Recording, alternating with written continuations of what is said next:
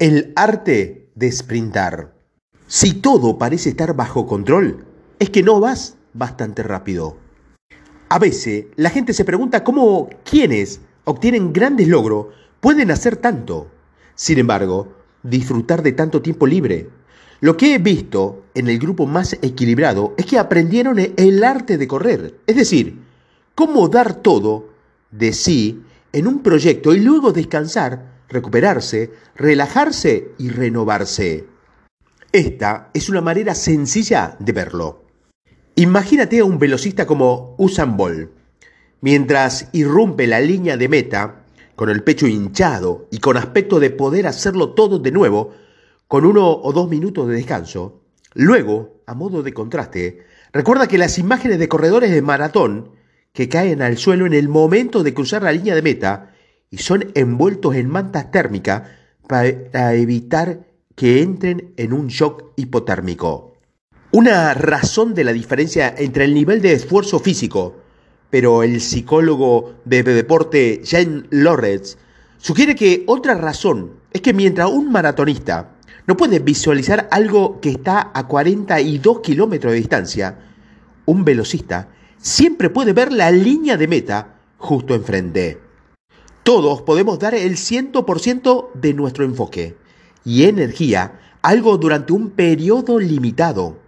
Y todos luchamos por generar ese nivel de compromiso e intensidad cuando no sabemos si vamos a necesitar mantenernos durante cinco minutos, cinco días o cinco años.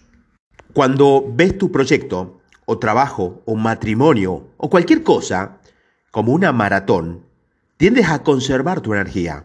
Quieres asegurarte de tener algo en el depósito para más adelante. Un logro comienza a mezclarse con el siguiente y aunque es posible que te encuentres en la zona de de vez en cuando, es más probable que te veas perdido y soñando con salir de la carrera de ratas y pasar tus días prácticamente en cualquier otro lugar distinto a ese donde estás. Cuando contemplas tu proyecto como una serie de sprint, puedes darte o darlo todo en ráfagas cortas. Entrenas, te enfocas y luego, cuando terminas, terminas. La clave de tu éxito es reservar mucho tiempo de recuperación de calidad en tu agenda. La cuestión es esta. Puedes hacer mucho más de lo que piensas que puedes hacer en mucho menos tiempo si estás dispuesto a construir una rutina diseñada a base de periodos de intensa actividad, seguido de periodos de recuperación de calidad.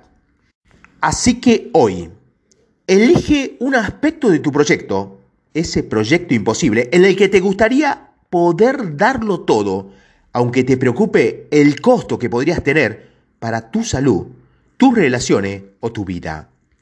Ahora, diseña una rutina para sprintar que puedes mantener para el resto del programa. Tu proyecto imposible ya tiene una meta, así que simplemente asegúrate de que cada unidad de actividad quede equilibrada con un periodo de igual descanso y recuperación. Adelante, ten en cuenta que probablemente tendrás que ajustar tu rutina sobre la marcha, pero nunca aumentes la intensidad o la duración de tu actividad sin también aumentar la calidad y la duración de tu tiempo de recuperación. Pregúntate, ¿de qué manera te has implicado hoy en tu proyecto imposible? ¿Qué has hecho? ¿Qué has notado? ¿Qué ha pasado?